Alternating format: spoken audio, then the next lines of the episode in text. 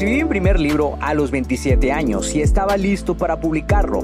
La pregunta era, ¿cómo lo iba a lograr si no me consideraba un escritor y las editoriales estaban fuera de mi alcance?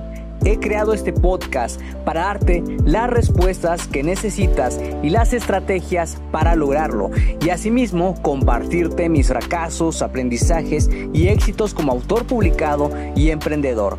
Si tienes un mensaje que compartir con el mundo y quieres convertir tus conocimientos, ideas e historias en un libro que la gente lea, sígueme mientras construyo una vida de la escritura.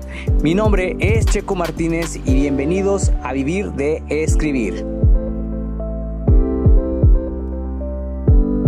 Hola escritor, ¿cómo estás? Bienvenido al podcast Vivir de Escribir y te cuento que el episodio de hoy está muy muy interesante porque vamos a hablar de algo importantísimo que es acerca del compromiso que uno tiene que afianzar cuando realmente quieres escribir tu libro.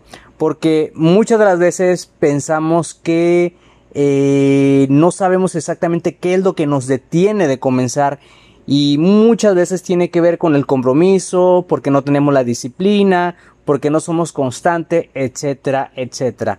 Y de eso quiero hablarte el día de hoy porque creo que es un tema importante que no he tocado hasta ahora y yo sé que te va a servir muchísimo todo lo que te lleves del episodio del día de hoy y las estrategias que voy a compartir contigo son, son muy buenas porque las he experimentado todas y creo que también te pueden ayudar mucho. Pero fíjate, antes de contarte cómo son esas estrategias, quiero contarte una historia. Fíjate que cuando yo quería comenzar a escribir mi libro, no era constante, ¿sí? No tenía la capacidad como para sentarme a escribir todos los días. Batallaba mucho con el tema de la constancia, porque obviamente sabes que cuando tienes que ser constante, muchas veces algo te detiene y ese algo es algo interno, es algo que no sabes qué, qué es, porque puede que tengas una razón muy poderosa por la que quieres escribir un libro, pero si no eres constante, no hay disciplina. Y cuando no hay compromiso, ni siquiera eres constante. Hay algo más que te detiene. Y a mí en lo particular lo que me detenía era que yo pensaba que si hacía otra, que si me ponía a escribir y después venía otra actividad iba a perder la constancia, iba como que a perder el foco de lo que quería lograr. Y me costó mucho lograr la disciplina, me costó mucho eh, crear esa, esa disciplina que me ayudara a sentarme todos los días. Y realmente fue un caos, fue algo realmente caótico. Pero fíjate, ahora quiero regresar a la historia que te quiero contar porque esto se remonta a esos días del 2014, que realmente 2014 y 2015 fueron años muy transformadores para mí como autor y como emprendedor, porque en ese entonces yo recuerdo que ya había comenzado a correr, ya estaba corriendo, pero fíjate que a mí me pasa que cuando comienzo algo, siempre quiero más quiero más, quiero más, quiero más. Entonces lo que yo quería en ese entonces era correr más distancias, o sea, como que hacer más kilómetros, correr distancias más largas, eh, poder ir a una carrera y correr fácilmente los kilómetros que yo tuviese que correr. Entonces, eh, yo recuerdo que tenía la aplicación Night Running y tenía la capacidad de agregar amigos para poder enviarles eh, solicitudes de amistad, enviar invitaciones a eventos. Entonces, con otro amigo se me ocurrió crear un reto. Le dije, oye, ¿cómo ves si creamos un reto? Nos unimos a ese reto y corremos 100 kilómetros este mes. Me dijo, órale, suena interesante. No, pues hazlo. Entonces, hice el desafío en la aplicación de Night Running e invité a mi amigo. Y después le mandé la invitación al, al, al, reto, se la mandé a otros cuatro amigos me parece, y en total éramos como unos seis. Y estos amigos creo que se la mandaron a otros amigos, total que terminamos siendo como 15 en el reto. Y pues la verdad empezamos a correr cada quien a su ritmo, cada quien eh, sabía qué días de la semana corría. Pero la verdad para mí como corredor y como persona, ver que mis amigos estaban corriendo y estaban siendo constantes y estaban acumulando kilómetros de manera que se fueran acercando más, más, más rápido a la meta, me ayudó mucho, me apoyó mucho porque dije, oye, si ellos pueden, yo también puedo. O sea, entonces todos los días cuando llegaba de la casa veía la aplicación Night Running, me metía, veía, eh, veía el scores, eh, veía los resultados hasta el día, veía la, cantidad de kilómetros que llevaban acumulados. Entonces eso me, me ayudó mucho eh, para decirme a mí mismo, si ellos pueden, yo puedo. Entonces me salí a correr un día tras otro, un día tras otro, ta, ta, ta, hasta que terminamos casi el reto. O sea, se llegó el día 30 y recuerdo que yo terminé con 91 kilómetros o 80, ya ni, ya ni me acuerdo porque fue hace mucho y no pude acceder a la información porque ya esa información como que quedó borrada de la aplicación iRunning. Pero recuerdo que me quedé como a noventa y tantos y estaba ya casi a punto de lograr la meta. Tuve amigos que se pasaron de los 150 kilómetros y eso me, me, me, motivó mucho, o sea, me, me ayudó mucho porque eh, conocer a otras personas que son mejores que tú en eso que quieres lograr realmente es bastante enriquecedor porque puedes aprender mucho de ellos.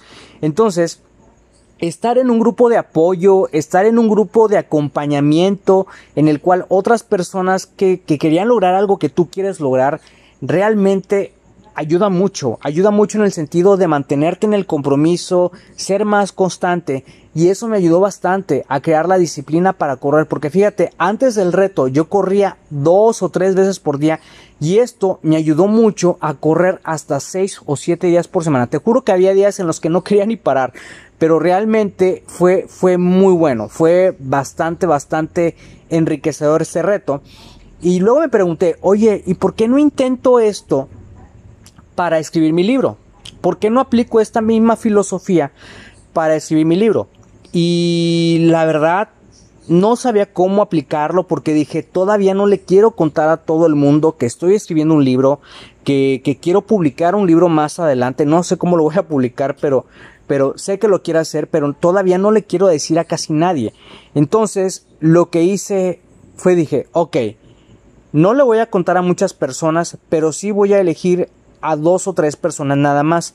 Entonces busqué a mis amigos más cercanos. Tenía un grupo de amigos nuevos, emprendedores, y se habían vuelto muy cercanos a mí. Entonces yo les conté a ellos, incluso me reuní una vez con uno de ellos en, un Starbucks, pero digo, no es necesario que te reúnas, ¿verdad? Pero, pero me reuní con ellos y la primera vez que les planteé lo que quería lograr, ellos se emocionaron mucho porque eh, hacerlos parte de un proyecto tan importante como es escribir un libro hace que le den muchísimo valor, muchísimo valor. Y eso, la verdad, para mí, percibir esto fue algo invaluable, invaluable, la verdad.